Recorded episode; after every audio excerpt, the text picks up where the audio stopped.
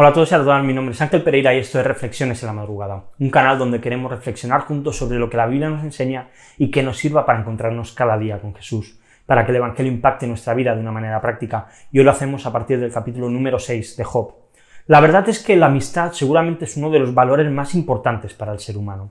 Poder compartir sentimientos, problemas, sueños, expectativas, momentos buenos, momentos malos, risas, lágrimas, enfados, confrontaciones, alegrías, un montón de cosas. Y la verdad es que los amigos no nacen del día a la mañana, no surgen a primera vista ni aparecen en el primer contacto. Puede ser que encontremos a alguien con quien tengamos un buen feeling, con quien podamos tener una buena relación, una buena conexión, pero la amistad es algo que se forja y que se hace a través de los años. Con el paso del tiempo se van creando lazos, se van creando uniones, y esto es lo que hace que la amistad sea duradera y que sea fuerte. Pero en la amistad no todo es bonito. Dentro de la amistad surgen conflictos, surgen situaciones complicadas, hay discusiones, hay decepciones, hay desencuentros, y como en cualquier otra relación, hay sufrimiento muchas veces también. Job estaba en unos momentos difíciles de su vida. En sus amigos parece que no acaba de encontrar el apoyo que él necesitaba, y él pronuncia estas palabras en los versículos 14 y en el 24, dice en el 14, para el abatido debe haber compasión de parte de, su amigo, no sea que abandone el temor del Todopoderoso. Y en el 24, Job dice, instruyanme y yo me callaré, muéstrenme en qué he errado. Creo que hay dos actitudes que debemos tener en cuenta en una verdadera amistad. La primera es que Dios es lo primero. En la primera parte de las palabras de Job vemos una realidad que que es la esencia de una amistad entre dos personas que conocen a Dios. La compasión se basa en el temor de Dios.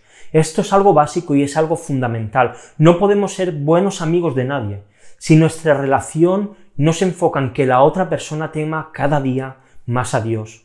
Quizá pueda parecer algo muy poco importante o una cosa pequeña, pero lo cierto es que cada uno somos responsables de preocuparnos de la vida espiritual también de los demás y de que el temor de Dios de aquellos que nos rodean crezca cada día más y más. Y la segunda de las cosas que creo que tiene que haber en una verdadera amistad, hay que estar dispuesto a ser confrontado. En la amistad tenemos que tener en cuenta que nuestros amigos nos van a confrontar con nuestro pecado, que nuestros amigos van a ilustrar aquello que hacemos mal y porque ellos nos aman y porque nos quieren. Decirle a un amigo te has equivocado es una muestra clara de amor. Pero no solo eso, el que recibe el aviso de, de su error debe aprender, al igual que Job, a callar, a meditar y a cambiar.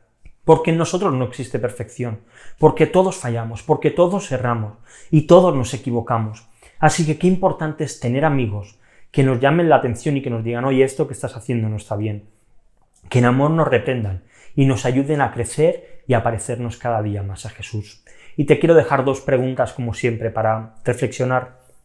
La primera de ellas, ¿qué cosas son las que más valoras para aceptar a alguien como tu amigo? Y la segunda, ¿cómo crees que debes reaccionar cuando un amigo te confronta con lo que estás haciendo mal? Y te dejo también unos textos para seguir leyendo la Biblia en un año. Hoy Salmos del, del 73 al 79.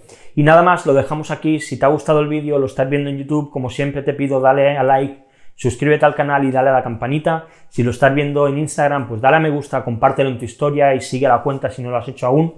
Si puedes seguirnos también en Facebook y en Twitter, donde cada día ponemos los enlaces para las reflexiones. Y si prefieres escucharlo en formato podcast, puedes hacerlo en iVoox, en iTunes y en Spotify.